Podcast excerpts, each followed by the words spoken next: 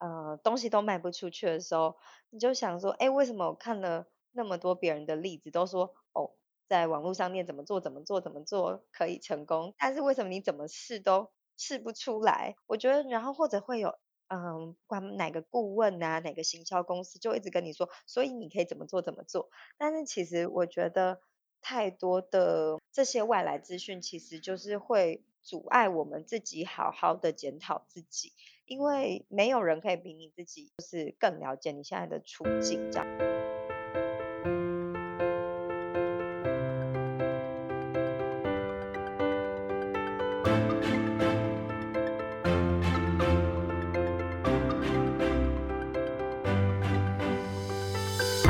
欢迎来到 Her Story，她的赫兹共振。我是节目主持人 Ellen，这是一个传递女性影响力的访谈频道。透过他的故事，带来共鸣与力量，一起探索人生无限的可能，支持你勇敢的去实践自己喜欢的模样。今天的来宾是 Artisme 珠宝品牌的创办人 Claire。因为三十岁的迷惘，决定开始为自己寻找跟创造不一样的可能。在刚新婚的时候，选择了出国念珠宝设计，开始了自己的创业之路。而台湾的珠宝产业，多数都是来自于过去金楼银楼的家传二代，所以相对的封闭又传统。这让可尔在初期为了打入这个秘密的供应链上，花了很多的心力。而克雷尔又是怎么样看待这件事情的呢？在今天的节目中，克莱尔除了分享他的创业心路历程以外，也会谈谈珠宝对于女人的意义是什么。那现在就让我们一起来听听他的故事吧。那今天非常非常荣幸邀请到 Artisme 的创办人 Claire 来到我们的节目里。Hi，Hello，大家好，我是 Artisme 的设计总监 Claire。那我们首先先请 Claire 先简单的介绍一下自己。是那个呃工业设计出身的珠宝设计师。那可能跟大家之前接触到的珠宝设计那种很华丽的风格是蛮不同的。然后，嗯，我当初创办这个品牌的时候，就是希望女生可以将珠宝看待成比较日常可以佩戴的东西，它不是真的需要很隆重或做什么事的时候才需要。然后就是你日常的点缀，然后也想透过之前工业设计的背景，然后把一些更。夸张的佩戴方法就是传达给新女性，所以之后就呃开始了这个品牌。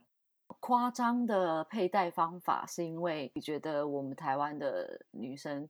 佩戴的珠宝方式都比较比较保守吗？对，嗯，在国外的时候，我们就看到像欧洲女生，其实她们佩戴的东西都蛮有自己的个性。然后之后回台湾，后就发现，哎，台湾女生在这一块的选择其实是较，嗯，不知道是选择比较少，或者是说，呃，大家都比较不敢去太彰显，选择一些太彰显自己。个性的珠宝就会选比较安全牌的人比较多，所以我们会希望是在这种比较安全跟比较夸张的中间找到一个平衡，让大家可以有更多的尝试。嗯，OK，为什么当初会选择自己创业？当初其实也是就已经年纪迈入三十岁，然后会很 对，就是会突然觉得，哎，好像。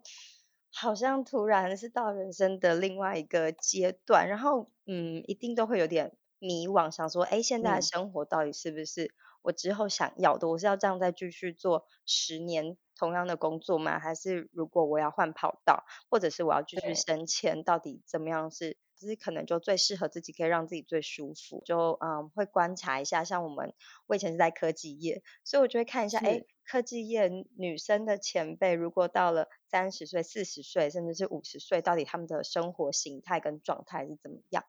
然后他们的生活就是可能可以借作为我的借鉴吧，就是哎，这个是我未来想要的吗？后嗯，在同时，其实就是自己以前就一直蛮喜欢画画跟创作，所以就。也接触了精工，然后因为精工就是敲敲打打嘛，那时候是觉得很舒压，可是做到一个程度，我就觉得哎，好像某种程度可以跟我以前工业设计的背景做一些结合，然后又觉得哎，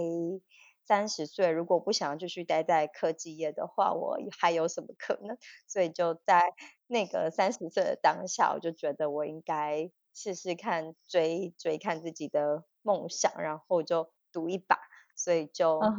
在结把嗯对，我反而是 婚后我才跟我老公说，我说我现在不出去，我觉得我这辈子再也没有时间再试试看了。对，所以我就把它丢在台湾，就丢了七个月吧，我就哦，真的吗？对对对，然后我就又跑出去进修。哦，所以那那时候你是已婚的状态，然后突然停下脚步，发现就是看看资讯产业现在的女主管们嗯有，嗯，然后你有点吓到，对不对？然后就赶快赶快转弯，没有啦，开玩笑，就是说你开始真的停下嗯。脚步，看看自己想要什么。嗯，对，当然结婚也是一个蛮大的转折点，因为之嗯，前我在科技的时候，我的上班时间是早上八点到晚上，七点是基本，就最基本哦，就是十一个小时，然后呃不定期加班什么的。那当下你可能会觉得，哦，可能跟以前你的同学比，在科技业你的薪水是稍微好一点点的，对对对，但是。好像在婚后，如果检视一下这样的生活，好像我真的是完全没有自己任何一点点的时间，或者是想要，做的事情，我完全没有办法做，我就觉得，嗯，好像没有办法这样一直下去。对，可能我，嗯，射手座的吧，就需要一点自己的，啊，你射手座，需要自己的时间跟空间，或者是一点点的自由，就想说，那，嗯，说不定可以在三十岁的时候，就是做一点改变这样。其实三十岁好像很多人都是一个很大的关卡。三十岁的时候，我我我记得我那时候也是突然会停下脚步，然后想要检视自己，然后那时候很想要探索自己，然后看看更多的可能，然后我就急着很想要追梦，突然有一点有点像你你你那样子的心境，就是会觉得我如果现在不做，我我以后可能会后悔，或者我如果现在不去，那我要等到什么时候？那个那个阶段的勇气其实是蛮大的，别人来讲可能很莽撞啊，就是那种感对，觉。对，嗯对，所以所以我在三十二岁那年就离职，然后带了一百万的学贷就出国念书了。哇，不嗯，对，不对，顾不顾所有的呃，对，而且这个我是没有存款的人，就冲了。可是你你会觉得非常值得，你会谢谢你自己当初做的这些决定。嗯，对，嗯，那我想问你说，就是因为你因为精呃接触精工的关系，所以特别对珠宝啊这会有一些兴趣。嗯。那在你心目中，你觉得女生跟珠宝是什么样的关系？也就是说，你觉得女生为什么要佩戴珠宝？那珠宝对女生又有什么样的意义呢？嗯，我我是觉得珠宝其实是像女生的第二层肌肤，然后它嗯其实嗯应该要长时间的可以佩戴跟陪伴女生，嗯然后它不应该就只是每一季的流行品跟消耗品。对，嗯，那可能在更年轻的时候，可能大家都不懂自己要什么，然后是呃自己适合戴佩戴什么样的东西，或者觉得哦没关系，我就买很便宜的，然后它坏了或怎么，样，我就把它丢掉。然后，但可能嗯到了一个年纪，可能对品质这件事情有希望可以得到更好品质的东西的时候，就就会重新想想买的这些东西到底什么样对你是有意义，可以一直陪伴你的。嗯对，然后为什么女生要戴珠宝的话，我是觉得其实它就像化妆一样，它应该是要凸显你的特质，而不是让你被那个华丽的珠宝去吃掉。然后是你啊，你的选择其实也都一直在跟旁边的人说，哦，这是我的嗯生活态度，然后这代表我的品味，我是什么样的人，所以嗯。就是想做出像这样的珠宝，对，嗯哼哼，我看你们的东西其实是不是这么主流的，就是呃很流行性的东西，像台湾比比较流行韩系啊或日系啊。可是我觉得你们你们的珠宝真的是就突破框架的一些戴法，耳朵上的一个装饰品，它不再是只有耳垂这件事情。品牌看起来就是一直在强调一个你个人的个个性，一个个人的魅力。对，我们的每个系列其实也都，嗯，会用女性的特质去做一个诠释。好比说，我们有个系列叫做 Brave，就是比较勇敢的感觉。那可能嗯在嗯里面，我就会用很多尖角的设计设设计，然后去搭嗯配珍珠，很圆润的嗯感觉，然后去做一个冲突，然后就嗯是想表现出。嗯，女性可能你在嗯，要勇敢，该有棱有角的时候，你也要就是呃把握自己的原则，但该圆润的时嗯候，你也可以很圆润，其实这也是一种勇敢。对，所以就嗯嗯会把这些女性的特质放在我们的设计里面。嗯，那你觉得，嗯，你创业以来最艰辛的是什么事情？这一路来有没有遇到什么比较大的挫折？然后你是怎么去面对这件事情，还有克服它的？我觉得创业后期最难的是找到懂你的客人，因为一开始 嗯，对我真的没有想过，我原本有设定了一些产品的，嗯呃，不管是定价或特色，或者是说我想要卖给哪些人，但最，后真正找到就是喜欢我的客人，跟我当初的设定其实是有一些差距的。所以在这个，中间就会有很多觉得，嗯，是我哪个部分在品牌的上面传达的不够好吗？还是嗯说哪里没有做对，所以会有这样的差距？那嗯哼哼，但是因为在嗯，我们现在也大概两年半了，一路以来也遇到很多客人有给我们非常多的建议，所以就是在，这个跟客人的建议中间，还有我自己想要的中间，一直拉扯，然后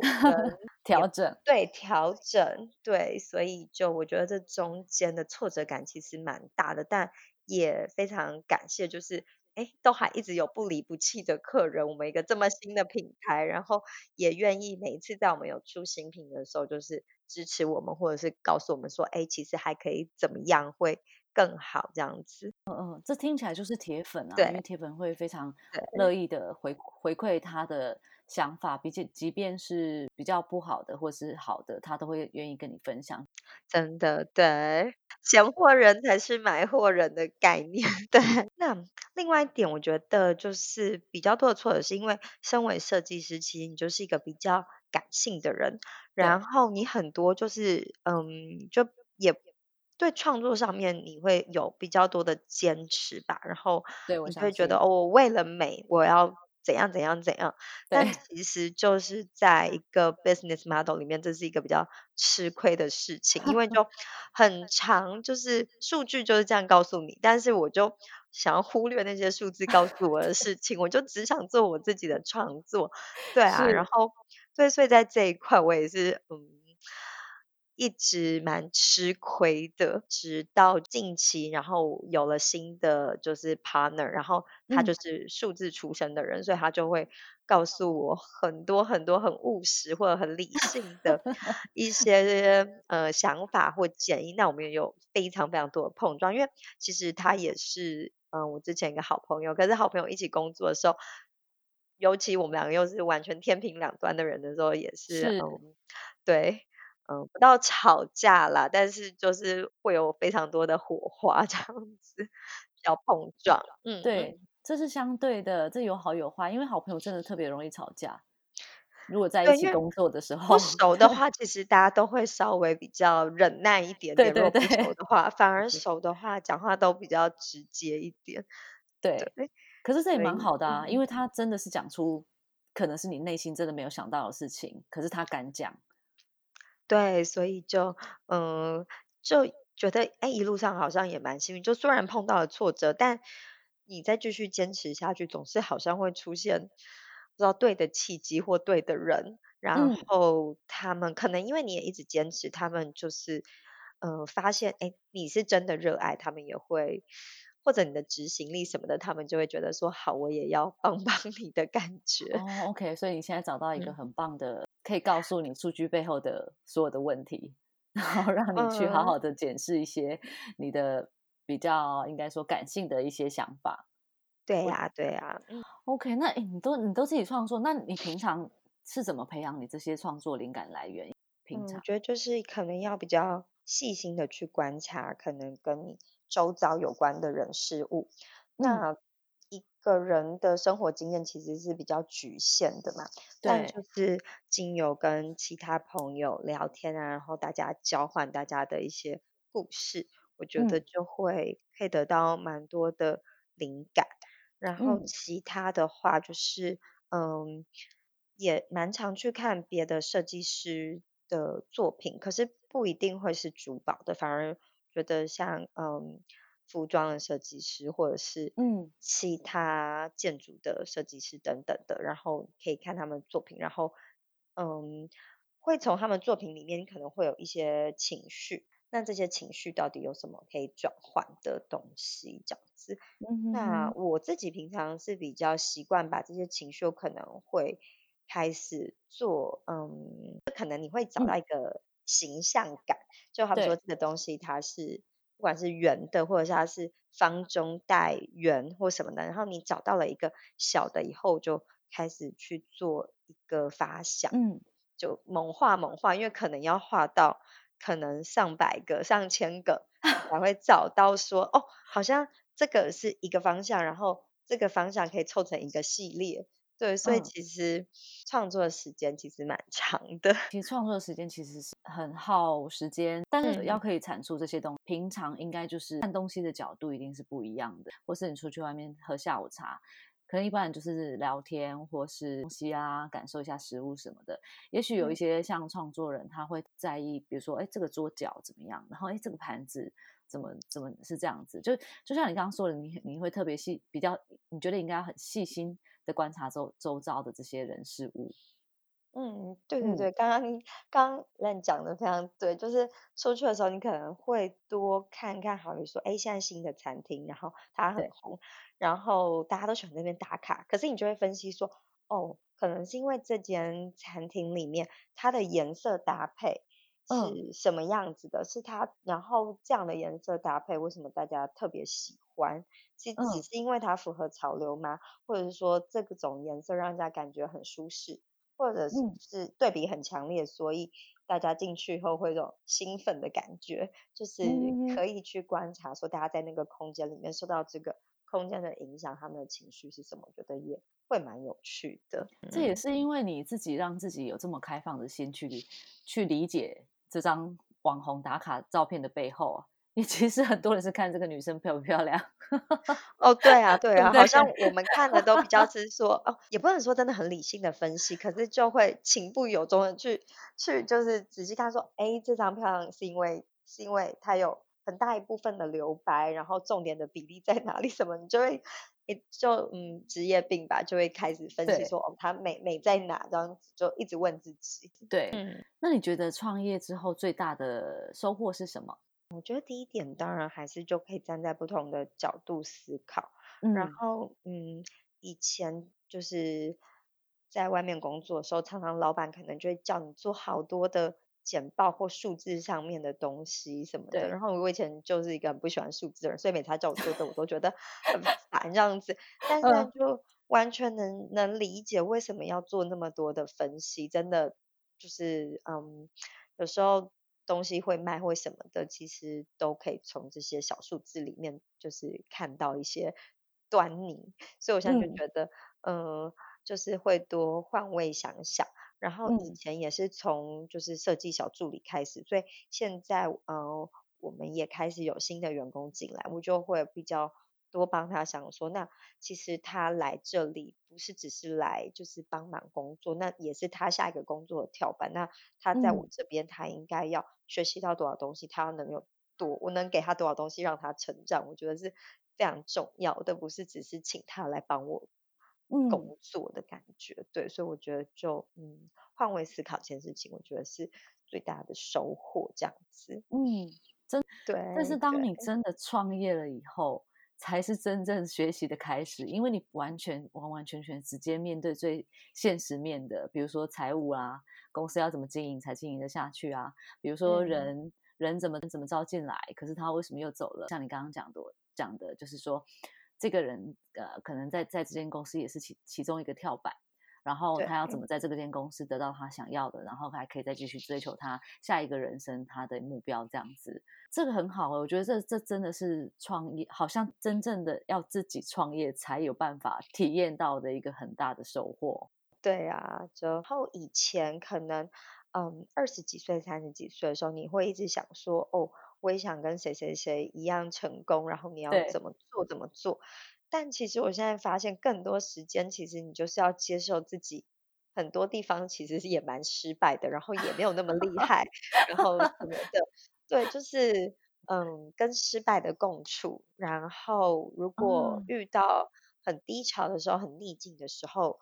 呃，要怎么样去改变自己的想法，这样子。对，我觉嗯，得这个也是跟以前心境上面蛮不同的地方。那你遇到很失败、很失败的时候，你都你如果真的那时候找不到解答的时候，你都怎么做？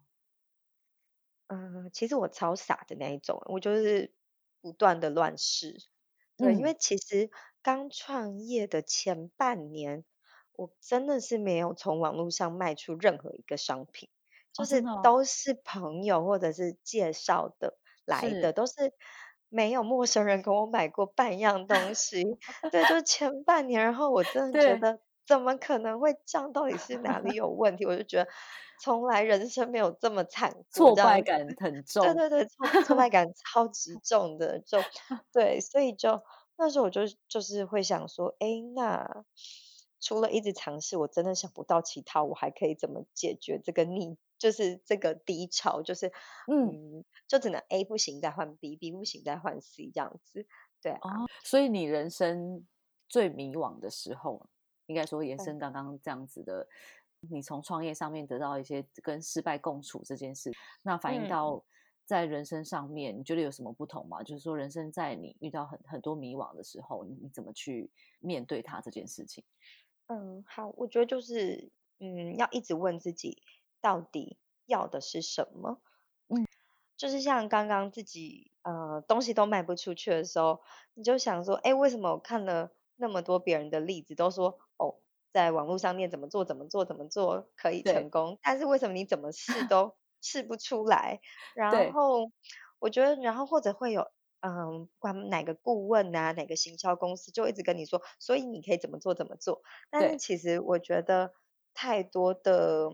这些外来资讯，其实就是会阻碍我们自己好好的检讨自己，因为嗯没有人可以比你自己就是更了解你现在的处境这样子。然后嗯，如果我太在乎别人的想法，我可能他讲的我做一点，他讲的我也做一点，最后就会什么都不是。所以我觉，得就是只能一直问自己，哦，嗯那你现在到底要的是什么？对嗯啊，所以就嗯，我觉得最迷惘的时候，反而不是去听从别人的建议，是真的只能靠自己，就是不断的去想，然后去尝试。嗯，反而是应该好好的观察自己，对不对？嗯，对，就是好好的观察自己，然后我觉得有时候就写一些笔记，好像也蛮能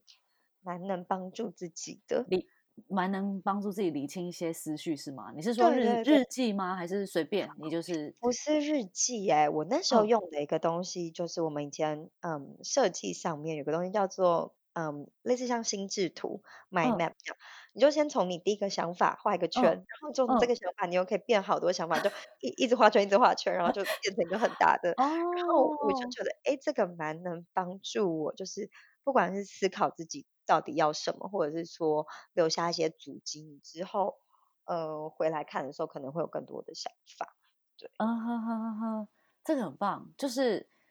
反正你脑子里面也还理不清什么，可是你有什么你就先，写下来，然后它之中之间的关联是什么，你就就画一画，然后就没有局限的、没有目标性的就这样写下来，也许你会发现一点，什么。对，因为嗯当下就是自己就是看不清，可是可能当你做到一个程度或一个阶段的时候，你再回来检视这些东西的时候，好像有些就可以去做一些串联，或者是嗯，就是拼在一起，好像又有新的解法这样子。嗯因嗯，为以前这个是拿来大家做设计发想的 对，部分，但我没想说，哎，好像这个方法拿来就是，嗯，检视自己或帮助自己做，就是解决问题的思考，好像也蛮适用的，这样，嗯，对对对对，这嗯，个这个还蛮值得学习的，就是不 不不不要把这个的工具用在只是一个新的 project，对，嗯其实用来好好的梳理一下自己的情绪也蛮好的。嗯，对。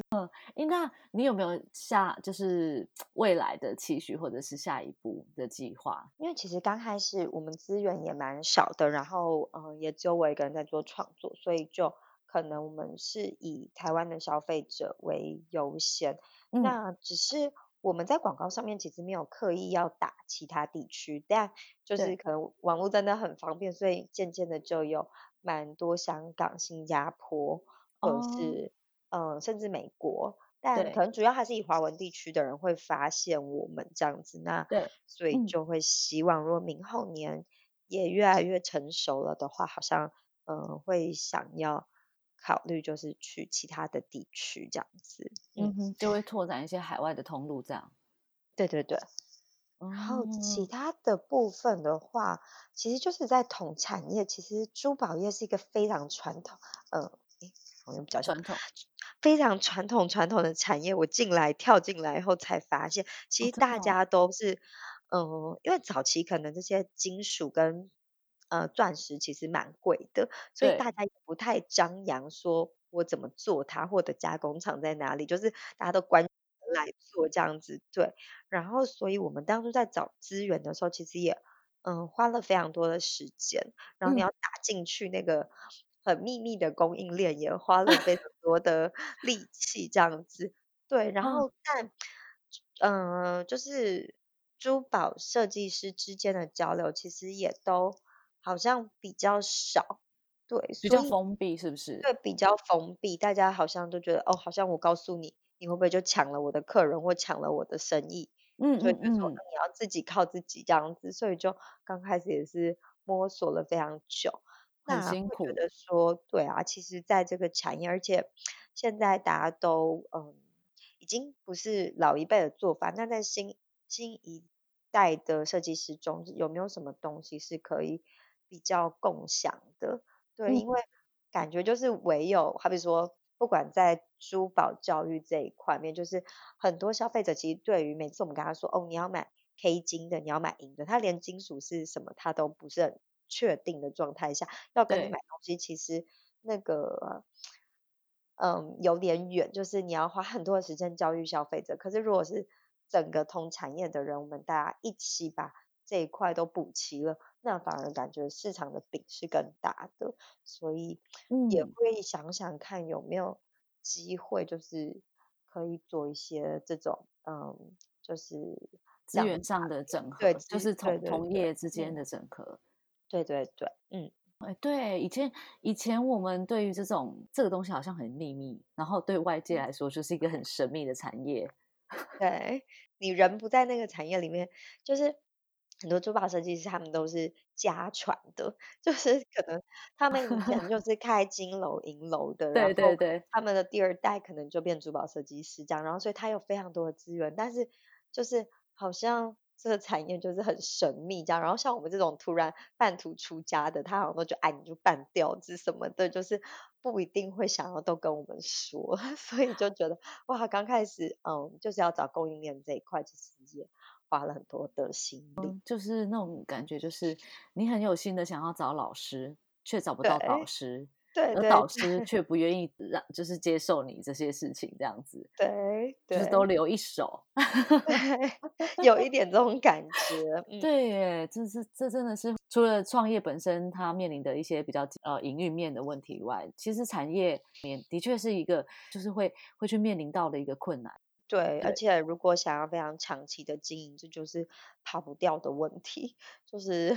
今天如果不解决的话，就是感觉长期来看，就是对我们的成本也会提高。那其实别人也在做同样的事情，那为什么我们不能一起做的那。种感觉？对，嗯，对对啊，哎，你这很棒，这个想法很好哎，嗯，我很期待你做出一个很 创新的一个呃模式，然后让这个产业可以有应该说新的局面吧。大家就是用嗯，合作的方式，然后用共享。我相信产业如果一起合作的话，绝对那个力量是真的是不一样的。对呀，对呀。那可以，你有没有想给也想创业的女生一句话？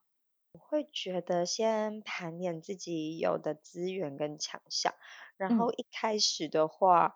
也不要太冲动，因为我就会觉得最少最少一个品牌要到稍微有点成绩，可能说不定就是需要五到十年，所以嗯。创业计划感觉不是只做一年两年，是要嗯。做到五年甚至十年以上，这样的话嗯，会嗯比较多的心理准备。如果刚好嗯比较就是低潮的时间比较长的话，也还有很多能量可以继续走。所以那个愿景要设远一点，是吗？对对对对，当然也是有人很幸运，可能三个月、半年就完全他一开始的商业模式或者他的 TA 就是对的人，一开始就就非常成功的，但真的是非常极少数。那也看到很多品牌其实连两年都撑不过，其实就就不见了，就消失了。对，所以嗯就会觉得说，好像计划真的要嗯走长远一点这样。OK，好，那最后一个问题是我呃每一个嗯来宾都会问的一个问题，就是你最欣赏或者是最喜欢自己身上的哪一个特质？呃，我的话，我应该说就是很乐观，然后 有一点呃傻的浪漫吧。傻的浪对漫，对你你，做设计的很需要浪漫啊，真的啊，尤其是做这种女性的饰，就是饰品啊，嗯，对，因为我觉得乐观这一点，尤其在创业上面超需要的，因为当很多人都。看不好你的时候，或讲了一些比较你不喜欢听的话的时候，我还蛮能就是消化他们，或者我就干脆左耳听右耳出，就像刚开始要出去的时候，对嗯啊，你就会觉得说，哎，我不管你们讲什么，就是先让我试了再说，就是嗯，对，就是我老公就会觉得说，啊，你就是呃都不想清楚，然后太乐观，你都没有想说最惨最惨会怎么样。可是我就就是就是可能就是因为乐观，才比较快的踏出那一步。对，所以，我以认同，我认嗯，同，因为你太理性的话，我跟你讲，你根本没有办法往前走那么一步，你什么事情都考虑进来，你就会怕了，对。对，或者时间可能就会比较晚了。对，所以我觉得乐观这一块应该，嗯，周遭的朋友都这么说。哎，很好啊。乐观是我觉得现在的人很需要学习，跟也很需要培养的一个特质。不管你是不是在嗯，面对创业，或者是友情也好，家家庭的关系也好，嗯，对，所以乐观浪漫很棒。嗯，好，谢谢谢谢可乐今天分享了创业以来的这些辛苦的一面，还有这一路走来的一些感想、宝贵的经验，还有也让我们认识到了原来珠宝业有一些也有这一这一面，然后让我们以前都不太知道的部分。谢谢 e l a 让我们有机会，就是嗯，可以检视自己这两年多走过的道路。对啊，因为 平常可能也没有这么多机会，就是讲品牌嗯对，想法以外的东西，所以很荣幸受邀可以分享。谢谢，我们也非，常荣幸，真的。嗯。那 Clear，如果听众呃有想要更了解你们的品牌，可以在哪个地方找到你们呢？嗯，Facebook，然后 IG 官网都可以直接找到我们。嗯，对，呃，那 Facebook 这边是要搜寻，你可以跟大家哦说，嗯，，OK，搜寻啊 Artismi，A R T I S M I，嗯，对，就可以找到我们，或者直接 Line 现在也有了，所以直接 at 就嗯是 Artismi 也可以直接找到我们。嗯，OK，太棒了！我也会把这些资讯放在那个这个节目的资讯栏，就是 Show Notes 里面，然后大家可哦，以嗯，好好的去看一下 Artismi 它的品牌。其实你们进去到它的 Facebook 就可以感受到这个品牌想要传达的形象意念是很不一样的。一进去就会看到一个很漂亮和影片，而而那些影片女生带的那些饰品都是非常的不同，所以非听非常嗯，推荐听众。谢谢谢。谢。今天的节目就在这边告一段落。我很期待 Claire 能够打破传统的珠宝商业模式，让新一代的产业经营者能够一起整合，共享资源。那在收听节目的你们，是不是刚好也面临三十岁的迷惘呢？其实好多人好像都会在一个特殊的时间点上，尤其是年纪逢十的倍数的那个时候，特别有一些醒思，然后特别想要让自己有一点不一样，就好像是一种里程碑的概念。无论是在三十、四十、五十也好，很多时候我觉得把一些感觉或念头亲自用笔写下来，真的会有不同的效果。也不用写成文章或日记，其实就可以跟可乐一样，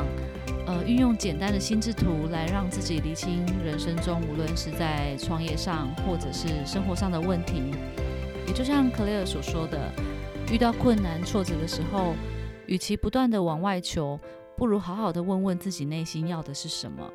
才会是最大的收获。非常欢迎大家留言告诉我，当你们经历这些逢十的时候的特别经历哦。如果想要多了解 Artisme 品牌，我会把相关的资讯放在资讯栏，欢迎大家去看看。如果你喜欢我的节目，欢迎到 Apple Podcast 订阅我，并帮我打五颗星，让节目可以持续的做下去。如果你有任何的想法，也欢迎在 Apple Podcast 留言告诉我。你也可以在 IG 分享我们的节目，然后记得 tag 我。让我可以认识你，也可以在 IG 跟我聊聊你想听到什么样的主题。你现在只要在 IG、脸书搜寻 Her Story，他的赫兹共振，就可以找到我哦。希望今天的节目能带给你们收获。人生最浪费不起的就是时间，所以谢谢你们的收听。改变不是为了取悦别人，而是忠于自我。勇气是这个节目唯一的共同赫兹。那么我们下次见，拜。